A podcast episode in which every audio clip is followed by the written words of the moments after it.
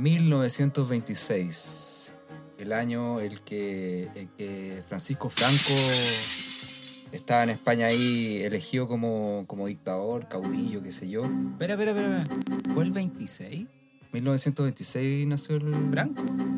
Pero no, no, nac- no nació Franco, pues, weón. No, Empezó... po, pero- No, alcanzó su grabación como general. Ah, ya, pero. El, el 26, 26. claro, esto lo vamos a dejar igual. Este, de todas maneras. Ya. Hemingway. Sí, pues bueno, sí. Ya que no tenemos los practicantes porque andan con el permiso de vacaciones, estamos con el datos erróneos como siempre. pues. Eh, Hemingway, Ernest Hemingway. ¿Se acuerdan de Ernest Hemingway Claro, o no? claro, claro. Escribió su libro Fiesta. ¿Lo leyeron? Don Ernesto. Don Ernesto. El año en que fue aprobado el voto femenino en Chile también, 1926. Y que el mismo Chile, del que estamos tan orgullosos, Claro. sacó el tercer lugar en la Copa América, po, en 1926. Habíamos 4 millones de chilenos. Y en, una, en un pueblito del centro sur de Chile, en Curepto, Cureptano, nació nuestro, nuestro amigo el niño Hugo, el niño Hugo Correa, de quien vamos a hablar hoy día, especialmente de su libro Los Altísimos. Buenas noches Felipe, buenas noches Pablo, ¿cómo están? Hola, buenas, buenas noches. Eh, mención especial ahí a Curepto, Cureptano, como el bar de la subida a Ecuador. Cureptano, así como en los altísimos, cualquier cosa puede Ahí, pasar. de ahí, de ahí, de ahí me sonaba por el Cureptano. El astro, ¿no? Como que golpeabas la reja y te vendían chela así como a las 5 de la mañana. En los baños del Cureptano pasa de todo, parece. Ah, sí. ¿Tuviste alguna experiencia Paranormal. paranormal? Ciencia ficción. De eh, ciencia de ciencia ficción. ficción. ¿Sí? Con, los, con los mínimos y los máximos. Mm, el Cureptano. ¿Cómo, cómo estás tú, señor Pablo Salinas? Bien, bien, tranqui aquí. Sor- sorprendido con los altísimos. Sí, pues, Lo Altísimo. Lo Altísimo, escrito por Hugo Correa, un escritor de ciencia ficción chileno, nacido en, en Curepto, de hecho, el 24 de mayo de 1926. De hecho, Muerto. de. De hecho, estábamos hablando de esto. Eh, nada al azar. Y muerto el 2008. Fue, o sea, murió hace 12 años. 12, 13 años. Fue periodista y escritor chileno de ciencia ficción. Hoy decían ahí que, que mm, en alguna de estas biografías que había sido como presidente de la Sociedad Ufológica Chilena. Claro. Tenemos uno harto, harto paño para cortar. Sí, sí, sí. Perdón, ese es uno de sus chiches, pero parece que tiene una, una estrellita ahí más, más, más cuática. Que parece que algo tiene con Ray Bradbury ahí.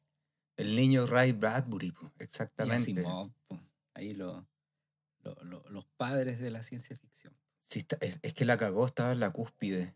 Pero, a, a ver, hablemos un poquito más de, del Hugo. Correa. Pues, Pipe, a ver, tú, ¿qué pudiste averiguar de, de Hugo Correa? Este escritor. No, yo no Tan- tengo tan- grandes datos, pero lo que Tan sé- desconocido, ¿no? en todo caso, Ujú. porque en el colegio nunca, nunca cachamos quién era Hugo Correa. Pues, y yo llegué a él por casualidad. Todos llegamos por casualidad. Mm. Bueno, parece que Hugo Correa inició su trayectoria literaria con este texto del que vamos a hablar hoy día, que es Lo Altísimo, una, su primera novela. Y esta novela la, la recomienda o la, o la, o, o la presenta en algún momento eh, Ray Bradbury en, en, en algún lugar. Yo, yo no, no tengo el detalle de dónde. Y ahí él alcanza como renombre nacional e internacional. Eh, pero curiosamente, una vez alcanzado todo este revuelo, eh, así como, como se alzó como escritor de ciencia ficción lumbrera en Chile, así desapareció también. Estuvo como, como muy eh, eh, escondido en algún sentido. La- las malas lenguas dicen que por su, su afiliación un poco hacia la, hacia la derecha, digamos, lo, lo- lo- lo mantuvo un poco, un poco escondido. Yo creo que algo de eso se ve en el, en el libro, pero, pero, pero quién sabe, yo no, yo no tengo grandes datos acerca de eso. Eh, mucha gente se sorprende con que haya alguien con, de reconocimiento internacional en la ciencia ficción en Chile, pero, pero no, es tan, no es tan curioso ni nuevo. Yo me acuerdo que, ¿se acuerdan de eh, Marcelo? No. Oh. Novoa. Novoa. Marcelo Novoa en algún momento sacó un libro como con eh, Años Luz o algo así creo que se llama. ¿Ya? Con un, un mapeo de la ciencia ficción en Chile y, y- y era un compendio bastante grande. Mm. Mm. Oye, me parece interesante lo que dijiste, su afiliación con la derecha, y eso se nota en su obra. En este caso, Los Altísimos. Eh, Oye, pero puedo, pero puedo decir algo un poquito antes. Obvio, obvio. que este, que igual, a ver, el, siempre está esta, este mérito, o no sé, mérito, novedad, de haber sido uno de los primeros, ¿cachai? No sé si Los Altísimos es como la, la gran obra, así como tan ultra mega bacán, pero fue una de las primeras, y eso tiene su mérito, ¿cachai? Claro. Y es, y es interesante también pensar que Chile eh, tenía como la, en, en- en literatura está como la generación del 50, Sí. está ahí como la Furcade, la Furcade. Enrique Lin, ¿o no? Eh, eh, esos son un poco posteriores. Eh, Gonzalo Rojas. que- no, pues Gonz- Gonzalo Rojas estaba empezando a ser viejo en el 50, pero Ah, muchos años viejo. Se van así como en 1800, no, como en 1900 parece que nació Rojas. Mm. Pero ahí estaba la Furcada de Edward, qué sé yo, como los grandes herederos de, de no sé, pues eso, de, de Huidobro, Neruda, ¿cachai? Entonces una... una, una Puros burgueses, weón. Bueno, pero, pero una, un- un- una literatura que estaba muy marcada por eso, pues, ¿cachai? Saliendo del criollismo, Mm. eh, y, y entre medio de eso que aparezca un ciencia ficción es como muy raro, ¿cachai? Muy raro. Y ahí está este niño, este niño Hugo. El niño Hugo, eh, claro. romp- rompiendo con, con esto, pues, ¿cachai? Con, con la intelectualidad del momento, presentando una cuestión tan distinta. Claro, este niño Hugo empezó a escribir este libro, Los Altísimos, cuando iba al colegio, me parece, por lo que estuve eh, averiguando. Lo escribía en el cuaderno, ¿cachai? Y lo envió a varias editoriales, de hecho. Y evidentemente ninguna se lo, se lo aceptó o, o le dio potencial. Y bueno, hasta que llegó el, el niño Miguel Arteche, poeta de los 50 también, de, la gen- de la generación, y como que se lo revisó completo, eh, le cambió algunas partes y lo amplió. Y finalmente él trabajaba con una editorial y qué sé yo, y lo pudieron publicar. Tal vez el libro de Hugo Correa era bueno, pero cuando lo agarró Miquel Artecha y las cagó. Sí, las cagó. Amplíate un poco más por, por eso, porque si bien hemos hablado fuera de micrófono que sentimos que es un buen libro, hay varias cosas que, que aburren, ¿no? Hay, varios- hay O sea, detallitos, el- tiene detallitos. No, no estamos acá para glorificar a nadie, ni a nosotros mismos, Ni, ni siquiera nosotros, que nos tiramos siempre para abajo, que no cachamos nada. po, weón. que somos feos y gordos Somos feos, gordos y viejos, y viejos, Y- y- y algunos pelados más encima. O en vías de ser pelados. Oye, Pipe, pero. no sé, eh, sí, sí, Pipe. No, no, tal vez, tal vez sería interesante que. Bueno, no sé si el Pablo iba a ahondar un poco en, en Arteche y, y su, su mala mano. O, eh, o, o entramos de lleno, que tal vez con una suerte de, de- de sinopsis de, de los altísimos, muy breve. Claro, el argumento. Te doy la palabra, Pipe. El Dale, el argumento. ¿Cuál es? Eh, bueno, a ver, para no, no alargarlo tanto y hacerla bien corta, eh, Lo Altísimo es una, una obra que, que trata básicamente de un personaje, Hugo que vive en la Tierra, en Chile, en Santiago de Chile, y de repente es tomado para ser suplantado. O sea, eh, capturan su identidad. Toman su identidad. La- esa identidad la toma un personaje que vive en otro mundo, ¿cierto? En Kron, un, planeta está en el subsuelo terrestre. Y mm, Debajo de Polonia. claro, debajo de Polonia. Y ocupa, ocupa a Hugo Varela para, para, para que él tome su rol en, en este planeta que está debajo de Polonia. Y, y, y este personaje que, que hace eso- esa suplantación, X, llamado X, eh, toma el lugar de Varela en la Tierra. Hacen un, un intercambio ahí. Y lo que, lo que va desarrollando el libro es básicamente eh, la experiencia de este Hugo Varela en el planeta que está eh, en el subsuelo, ¿cierto? Y, y se van desentrañando ahí eh, eh, o, se va describiendo cómo funciona el mundo, este mundo ficticio, ¿cierto? Que está debajo de la Tierra, cuál, es, cuál es como la, la composición técnica de eso, y al mismo tiempo van apareciendo algunas características propias de los habitantes de ese mundo subterráneo. Iba haciendo algunos links también eh, eh, con, con el modo que tenemos de vivir nosotros. O sea, creo yo que la ciencia ficción en algún sentido, y en este caso particular, es una invitación un poco a mirarnos el ombligo a nosotros también.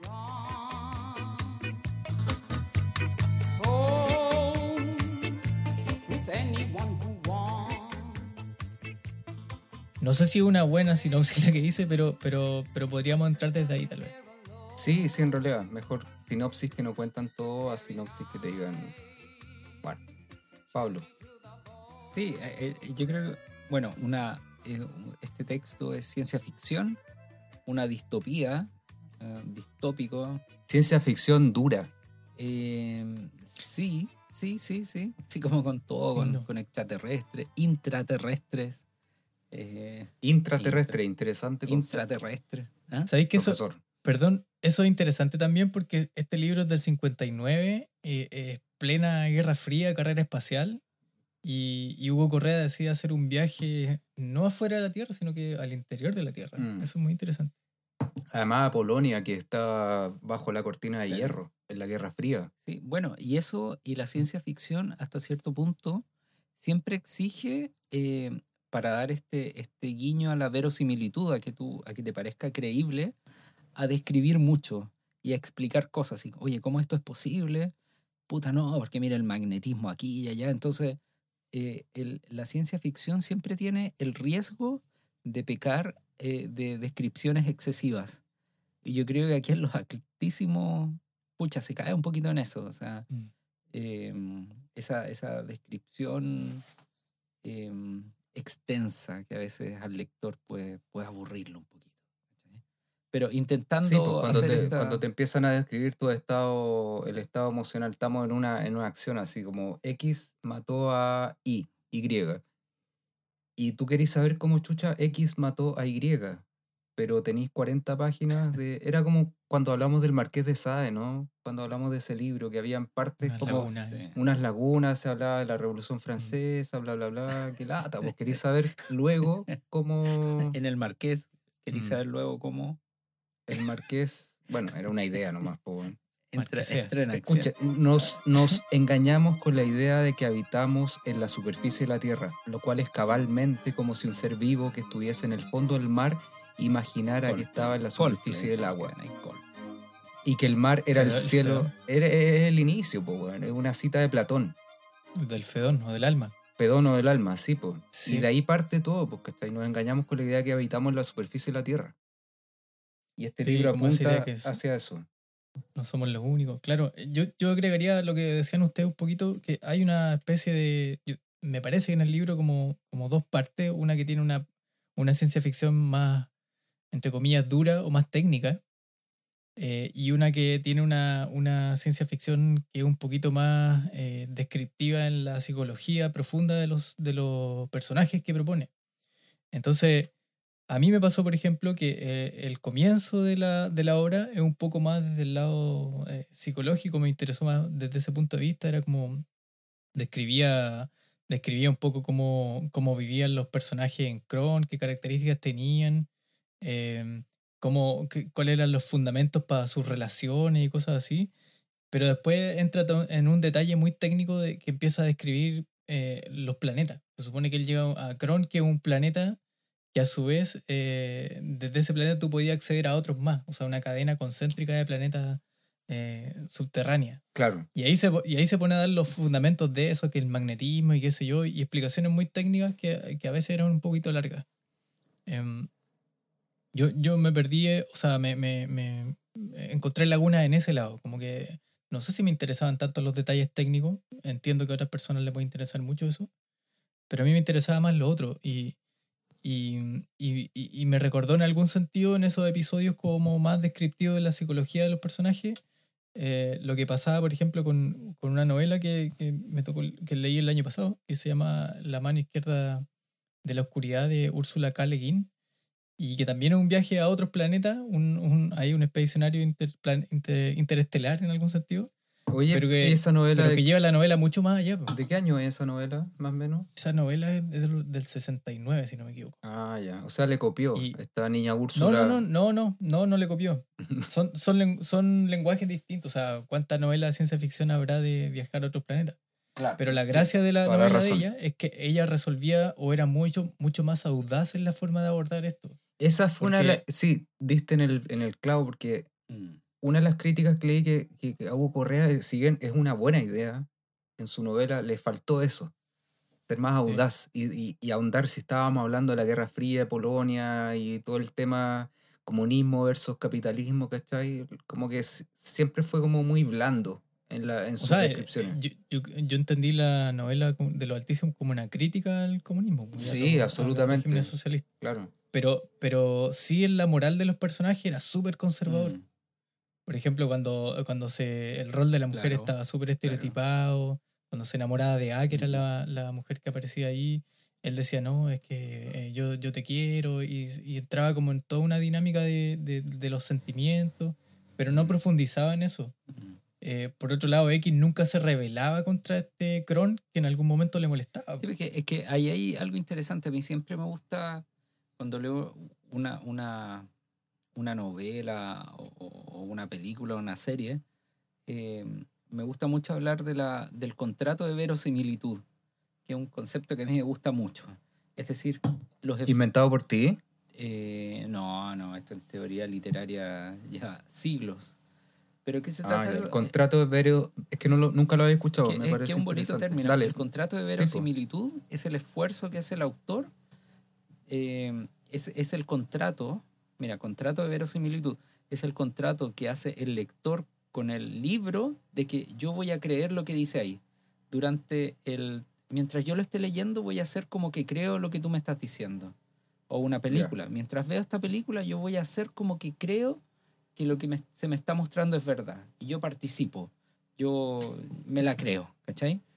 Como por ejemplo el, el, el Señor de los Anillos, que es una weá tan, tan, fantástica, pero cuando tú la ves, Voy a creer que esto eh, es posible. Estás creyendo que lo que Exacto. está pasando ahí es como Pero, real, weón, ¿cachai? dentro de su... Sin duda. Ya, dale. Entonces a veces el autor ayuda a ese contrato y a veces no ayuda.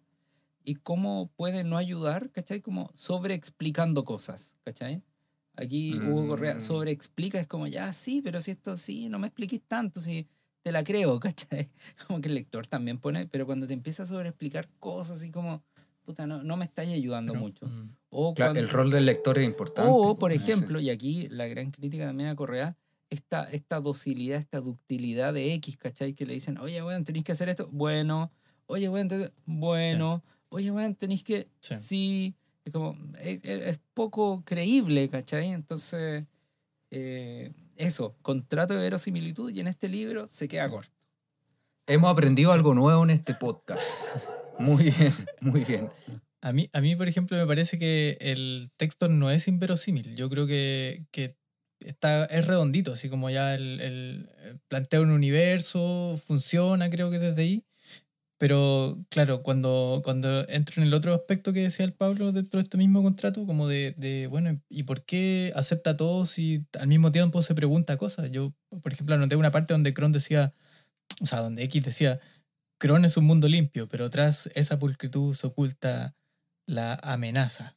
Mira, Y siempre mira. ponía dudas, siempre ponía Sí, dudas acerca como- de, oye, Pero es loco- son tan felices, pero algo debe pasar. Es, es loco Pero el cuando. tipo- Sí, espérate. eh, Es loco cuando alguien ve a alguien que es demasiado feliz o demasiado perfecto, o una familia incluso demasiado perfecta, uno dice, mmm, algo pasa. hay algo raro ahí, no puede ser nadie tan feliz, no puede ser nadie tan perfecto. Hugo Correa, ahí la chuntó. Pero Pipe no, Sí, no sí, ahonda, ah, po, yo- como tú dices. No, no onda. Yo creo que lo que estaba tratando de decir más o menos ahí él era que son todos tan felices, son todos iguales, porque todos eran iguales, no, no necesitan dinero. Estaba haciendo la crítica más política también. Se tira una, una frase súper machista también, po, Sí, respecto de la sí, mujer. claro. Así, muy muy. conservador, pues, muy Sí. estereotipado. Mm. Y bueno, y pero, pero uno termina, por ejemplo, no sé, creyéndole o aceptándole que la ciudad te hable, que la ciudad te ofrezca cosas, Mm, que, oye, necesita, no sé, pues en un momento la, la ciudad le ofrece mujeres a, a X. mm. Te manda como un Tinder de, un Claro. Tinder de Cron, así como que, oye, pero ¿y cuál querías? Si tengo esta, esta, otra. Un catálogo. Claro. Un catálogo análogo. Sí, sí. Y resulta que en ese tipo de cosas se le, se le sale Mm. todo su conservadurismo a Correa, yo creo. O toda su incapacidad de ir más allá. Yo mencionaba a, a Úrsula K. Le Guin delante porque en su novela ella, por ejemplo, eh, lo que hacía ahí era explorar las relaciones, que también lo hace Correa, creo, las relaciones de poder, las relaciones de género, eh, no sé, la- la- las relaciones eh, en una ciudad, eh, los niveles sociales, todo lo que tú queráis. Todas las relaciones humanas en definitiva. Pero va más allá y pone personajes, ella por ejemplo, donde los personajes cambian su sexualidad con, la, con cada estación del año. En invierno somos hombres, en, en, en- otoño somos mujeres y, y se van Ah, es como, es como ese mito griego. ¿Te acuerdas el, el cuento ese, el mito griego, donde había una persona que podía cambiar su sexo para saber quién tenía más placer, el hombre o la mujer? Y Ya, claro. llegaba a la conclusión de que la mujer era la que tenía más placer en el acto sexual, digamos. Ajá. ¿Te acuerdas, no? O, no tengo- o- no o- acabo de inventar una historia muy buena y debería escribirla. No, sí, No, lo no, sí, es muy- Debería escribirla. Es un mito griego, sí, un mito griego. Bien, Lo bien. griego, Lo que- co- cochi- Pero- cochinillo. Pero, lo que- pero eso es, pues, eh, yo creo que la literatura es una buena excusa para explorar la natura- naturaleza humana. O lo que pudiéramos entender por naturaleza humana. Y, y termino la idea. Y Úrsula K. Le Guin eh, empujaba esto como a las relaciones de género para entender el poder desde ahí. Y, y, y Hugo Correa no fue capaz de mover un milímetro en esas tensiones. Mm. No se le atrevió. salió el cureptano que llevaba adentro. Claro, cureptano, jesuita, no sé. Jesuita, no. De haber estudiado. Ah, no, bueno, tiene el Barbarano, Sí, parece. después terminó allá. El, sí, sí, y, y- Pero yo eché de menos eso. mm, que fuera más osado en, en, en Y la si. Hugo Correa hubiese nacido como el 84 y estuviera escribiendo esto ahora, probablemente también es víctima de su entorno, ¿no? Así tampoco sacrifiquemos a Hugo Correa diciendo que, bueno, no se atrevió a más, ¿cachai? Igual era una época súper diferente, po, donde, donde imagínate la prensa, la prensa si ahora es penca, en los años 50, imagínate cómo habrá sido, weón, eh, demonizando al- al- al- a la parte comunista del mundo. Ujú. Entonces, claro, él... yo, yo creo que no sé. yo creo que él perdió en la, en la o sea su novela perdió en intentar equilibrar tanto el lado más técnico de la ciencia ficción con el lado más eh, yo no sé si es un buen término el que elegido pero como de la psicología de los personajes Pero y entonces, ¿por qué fue tan, no sé, pues esto de que Bradbury, Asimov hablaron de su libro? ¿cachai? porque es un libro que está bien escrito. ¿Tú creí? está bien hecho creo yo está bien armado No sé, yo creo que se, yo creo que igual se Eh, queda medio corto en el argumento porque esas transiciones como, no sé, pues en las acciones, o sea, lo que realmente ocurre no es tanto ni tan fluido en el texto, como que se diluyen las descripciones. eh, no sé, me quedo con esa sensación de que no, no es un libro fluido, ¿cachai? De, de leer, como entre medio de tanta descripción. De claro, cambias de un capítulo a otro y esperas como acción. Sí, pero la acción está muy, muy, muy escondida en la descripción, entonces... Por eso, como dijo el Pipe, empieza súper bien, po. Empieza así como rápido, ¿cachai? Sí, pues, y después Uno se- ahora, u- uno ahora quiere cosas rápidas, Hollywood. Es que igual mete elementos que son interesantes. Imagínate en, en el 59, no sé, pues que una, un- una ciudad te hable para ofrecerte cosas, ¿cachai? O el- el- piensa que el 51 el tipo terminó el libro. O sea, este libro lo pensó en los años 40. O de la cocina Y es moderna, Siri, po, ¿cachai? es Siri, es Witch. Sí, No sé, pues, po. la cocina moderna, ¿cachai? Es como ese, todo ese futurismo como frustrado de los años 50 cuando veían video en YouTube, de hecho, pueden ver en los Estados Unidos así como la cocina del futuro es así, la casa del futuro es así, ¿cachai? Y acertan con varias cosas, las telellamadas, lo que estamos haciendo ahora. Porque no nos hemos vacunado todavía, entonces todavía estamos haciendo este podcast a través de videollamadas. cuando nos ¿cachai? vacunemos, ahí estamos ready, ¿o ¿no? Hugo Correa se hubiese Ah, vacunado, Depende, po. depende de qué. depende porque... mm, la China no, no, o sea, está claro que ¿Ah? Correa no se habría vacunado con la China. Ah, Pablo, tan ordinario siempre, weón. lo- lo- los No, pues, Correa comunista, no, vacuna. Ah, con la China, con la Sí. China como país. Yo Sí. pensé que la China como. Ya, ya. No, Yo por soy el- favor. Ya, yo soy el mente alcantarilla. entonces. Absolutamente. Los, los cronios lo hubiesen vacunado, según según, según el Sí, argumento pues. Y no se habría rato. quejado. Lo que, lo que Cron era básicamente un sistema de vigilancia. Mm. Sí. Lo sabían todo, si alguien se arrancaba con los tarros, te explotaban nomás. Sí. Bueno, y después viene la aparición de los altísimos, pero da, da lo mismo, creo. mm, Oye, pero y el mérito de ser el primero en algo, o sea, o sea, no, no sé si Hugo Correa habrá sido el primero, el primero, pero no sé, pues es como uno de los libros más recordados de ciencia ficción en Chile. Eh, ¿Tiene un mérito ser el primero? No, no importa ser tan bueno, sino que importa más ser el primero. Es una buena pregunta. Una buena... Sí, es una buena pregunta. A la cual no tenemos respuesta.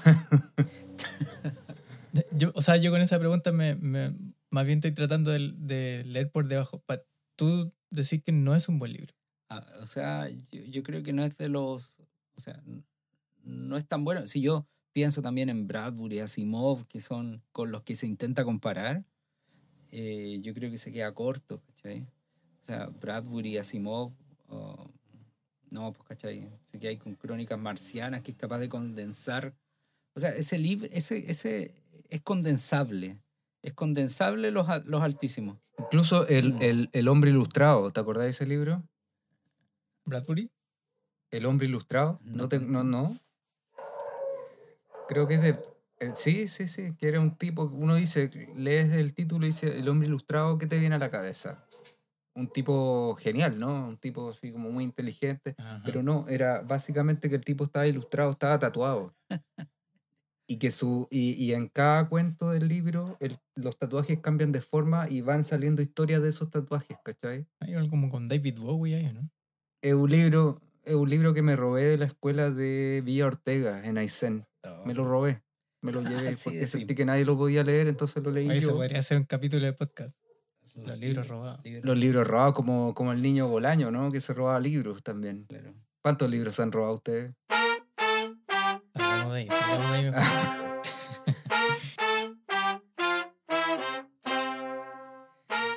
Sí, bueno, volviéndolo, ya, volviéndolo altísimo. Bueno, pero, pero sí, es, es Bueno. condensable. Es un, es un libro condensable. O sea, podría ser un cuento. ¿cachai? Tenís razón, weón. Podría ser un cuento de 30 páginas, 40. Mm. Claro. De hecho, eso podríamos hacer. Practicantes. Tenemos practicantes de literatura ahora. Esa es su.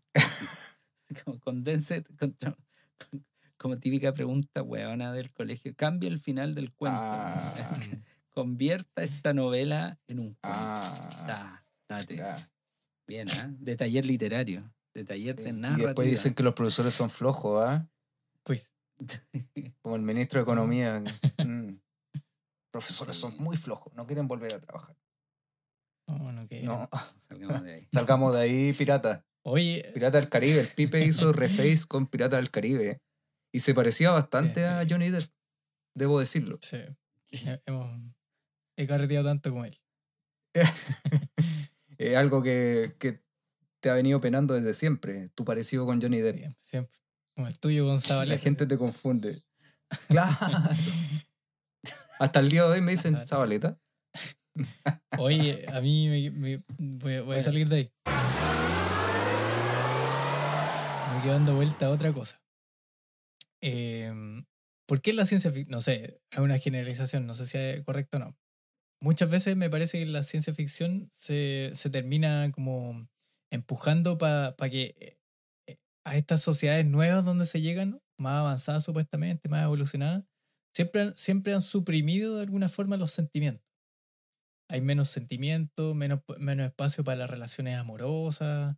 eh, siempre se ve esta cuestión como eh, el amor, eh, sí, todos los vínculos más, más, más, más íntimos, más animales, si se quiere de alguna forma, menos racionales o racionalizados Íntimos. o racionalizables, como, como un resabio de, de primitivismo. Mm. Eh, ¿Por qué eso?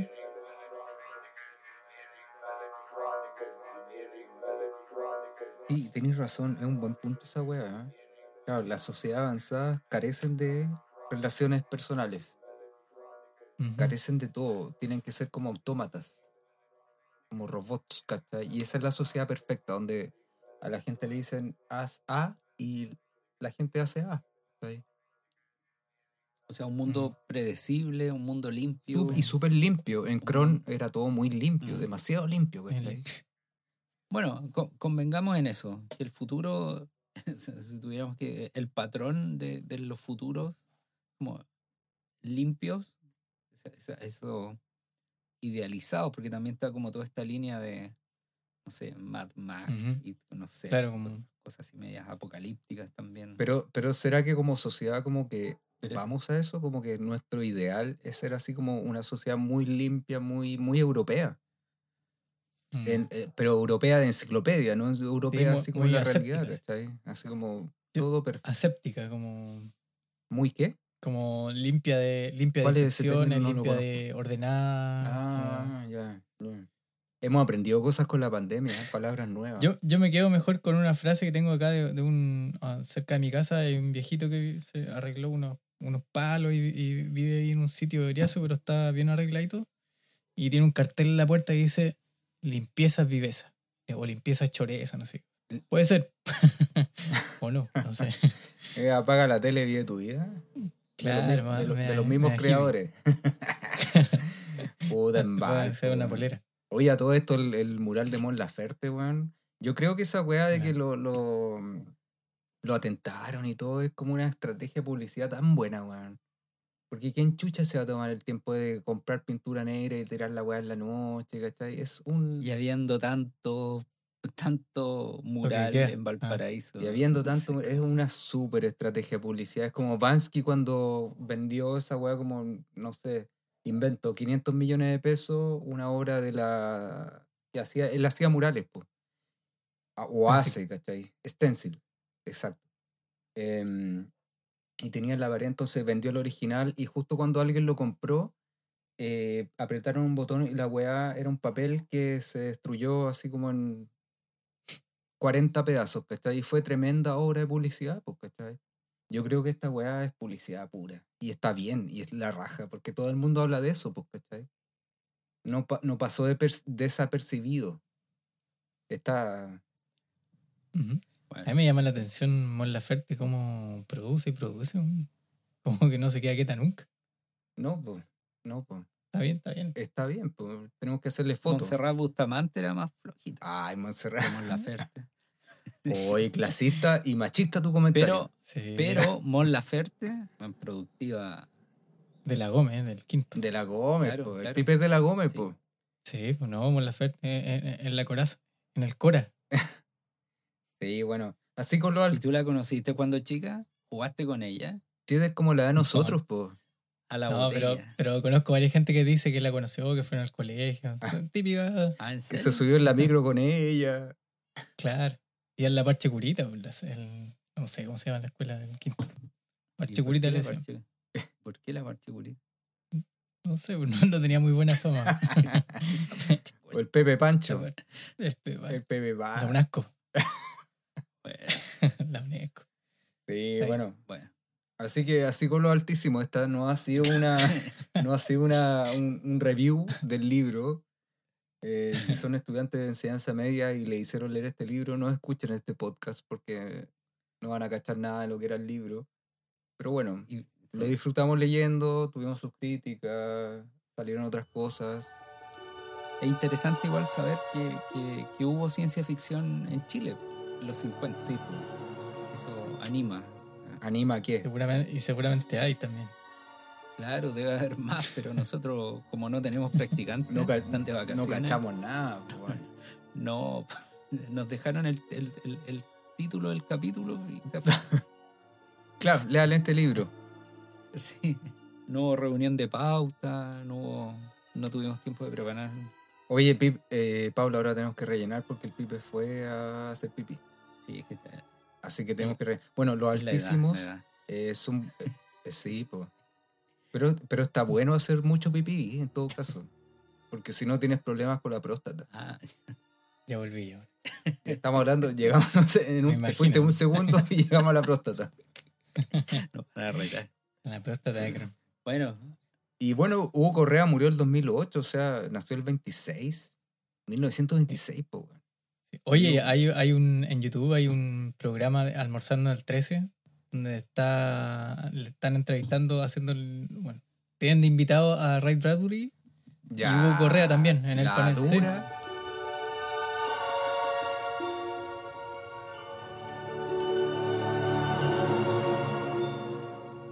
Con una traducción simultánea de una, de una escritora mu- muy 80, muy dictadura. Eh, Obvio. Y la Con me- parte- con esas mesas redondas con, como con pisco sour y weá. No, pero él no está en vivo, está como telefónico, no sé. está- o sea, está, está el video de él en vivo y alguien está doblando, no sé. ¿Ya? Eh, pero los primeros cinco minutos cuando lo presentan y la forma que, que le hablan, em, da un poquito de vergüenza ajena, pero es entretenido. Como que Pero, pero presentan a quién? A Bradbury. a Bradbury. ¿Y cómo lo sí. presentan, weón? Pucha, bueno, aquí tenemos a Bradbury. Le hacen, le, le, le soban el lomo harto, eh, pero después sale una señora diciendo, bueno, yo traduje un, un, un cuento suyo que me gustó mucho y salió acá y empezó a hablar de ella, así como que... después le dan la palabra, no sé. Yo no lo vi, no lo vi entero, vi la- la- el, el comienzo nomás y fue bien, bien ¿cómo se- eh, pintoresco. Pero lo, lo endiosaban, imagino. Era, era muy de, de Chile a Estados Unidos, o sea, muy del pueblito a, ¿cachai? Prendiéndole todas las velas a Ray Bradbury, pero al fin, pero también Pero esa weá es súper- publicidad. Pero esa weá igual es súper criolla, porque imagínate en los años 90 venían los argentinos y los chilenos así como endiosando a los argentinos, así como, ay, no sé qué. Y esa weá la pensé ayer cuando estaba mirando las noticias y, y entrevistaban a algunas personas de Argentina. Era como Era como que, cuando, cua- como que crecimos un poco endiosando a personas de otros países, ¿cachai? como cuando envió el lunes traían a Claudia Schiffer, no sé, cosas. Pero- y todos veían eso, era como, de eso se iba a hablar. Sí. Claro. Qué loco, eso, esos locos años 90. Sí. Bueno, Pablo, ¿alguna reflexión Eh, final? Sí, que hubo ciencia ficción, que existió Hugo Correa y que sí, el que, el que crea que, que- que está inventando la pólvora ahora porque escribir un cuento de ciencia ficción no, no, no es así. Eso. Alguien ya lo hizo en Chile. en Chile. En Chile. Perfecto. Felipe. Eh, yo me quedo con que me parece que es un buen libro, que es interesante leerlo. Eh, sí creo que no fue audaz. Eh, tampoco comparto la caricatura que hace como de... O sea, la caricatura política que hay detrás, no sé si me gustó tanto, pero, pero es un libro interesante creo. Eh, y yo no sé ta- tanto de ciencia ficción ni de nada, pero eh, me gusta la ciencia ficción un poquito más cercana en el tiempo. Es como cuando en The Black Mirror aparece el- el- la leyenda que dice cinco, cinco minutos en el futuro o algo así, no me acuerdo. Eh, esa idea de, de, de, de ir solo un poquito al futuro, no tan lejos, me parece que a veces puede ser mucho más atractiva de que, que la otra intención de tratar de ir tan lejos como, como, como Correa. Y, y eso Mm, te lleva como a, redundar en cuestiones técnicas que a mí me aburren un poco. Sí, sí, La proximidad es importante. Tenéis razón, pues. Mm. Cinco minutos en el futuro, diez minutos, un día. Mm, Lleguemos hasta un día, ¿cachai? Mm. Y cómo el, el- bueno, ese es otro tema en realidad, cómo las cosas pueden cambiar así como una acción cambia a otra y qué sé yo. Te puede cambiar tu vida así como en 24 horas. mm. Pero si alguien tiene el libro en la mano y lo leo o no lo leo, yo le diría, Sí, bueno, léelo. Mm. Y Sí, hay que leerlo. Hay que leer Los Altísimos y terminarlo, Claro. por supuesto. conozco gente que no lo terminó. Porque conozco, los practicantes yo creo que no lo van a Yo terminar. creo que por eso se ausentaron. tan- por eso no vinieron. no se leyeron la hueá completa. Bueno, ha sido un gusto. Nos despedimos con 1926, un Curepto. Curepto. Que estén muy bien. Cuídense mucho, nos vemos para otra. Show. I believe